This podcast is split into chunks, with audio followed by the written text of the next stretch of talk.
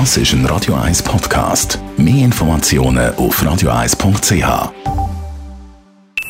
Die Morgenkolumne auf Radio 1 präsentiert vom Grand Casino Baden. Grand Casino Baden.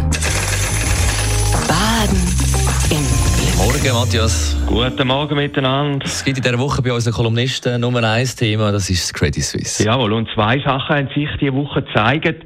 Die Liebe zu etwas erwirkt manchmal erst dann, wenn es nicht mehr da ist.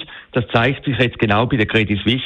Alle SK-Kappen und alle Roger Federer-Kampagnen zusammen haben nicht so viel Sympathie für CS erweckt, wie sie jetzt bei ihrem Untergang hat.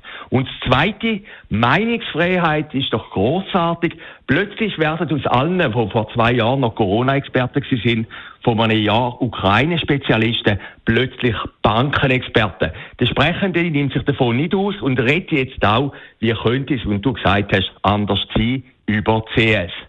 Interessant ist doch das Verhältnis von der Stadt Zürich zu der Credit Suisse.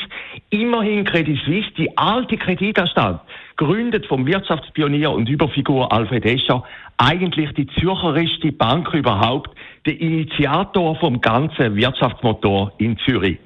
Stadtpräsidentin Mauch hat sich anfangs Woche zum ganzen Debakel geäußert und man hat bei aller vortreiter Empörung fast ein bisschen den Eindruck bekommen, dass Frau Mauch und damit die ganze Stadtregierung das erste Mal richtig realisiert hat, dass Zürich eben nicht nur aus Velorouten, aus Genderstern, aus Mohrenkopfhäusern besteht, sondern auch ein bisschen aus dem Paradeplatz.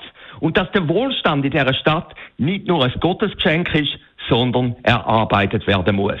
Anders ist nicht zu erklären, dass Sympathiebekundgebungen gegenüber der Credit Suisse und dem ganzen Bankenplatz von stadträtlicher Seite erst nach dem Zerfall kommen und nicht schon voran.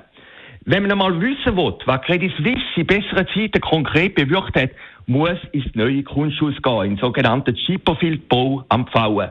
Auf einer meterlangen Tafel sind mit Goldschrift alle Donatoren aufgelistet, die den Bau mitfinanziert haben die meisten aus dem Umfeld von der Credit Suisse.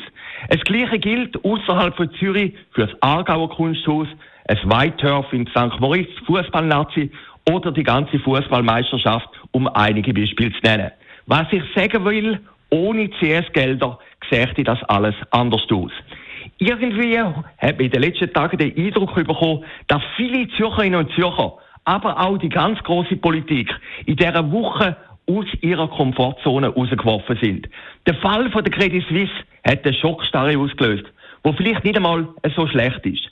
In Zürich hat man diese Woche schmerzhaft realisiert, dass man nicht auf irgendeiner Wohlstandswolke lebt, wo alles selbstverständlich ist, sondern in Mitte, im Auge vom Taifun. Und manchmal, das zeigt der Fall CS, kommt es eben doch anders, als man eigentlich in der Schweiz immer erwartet.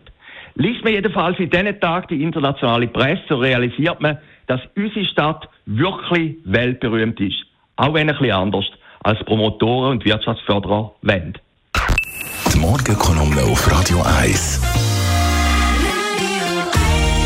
Verleger und Chefredakteur Matthias Ackeret. Heute Abend wieder zu hören in der Sendung Shortlist. Wir kommen nicht um Credit Suisse mhm. um. Ein Thema, drei Namen. Wir reden über äh, Matteo Meyer, Ulrich Körner, der CS-Chef und Karin Keller-Sutter.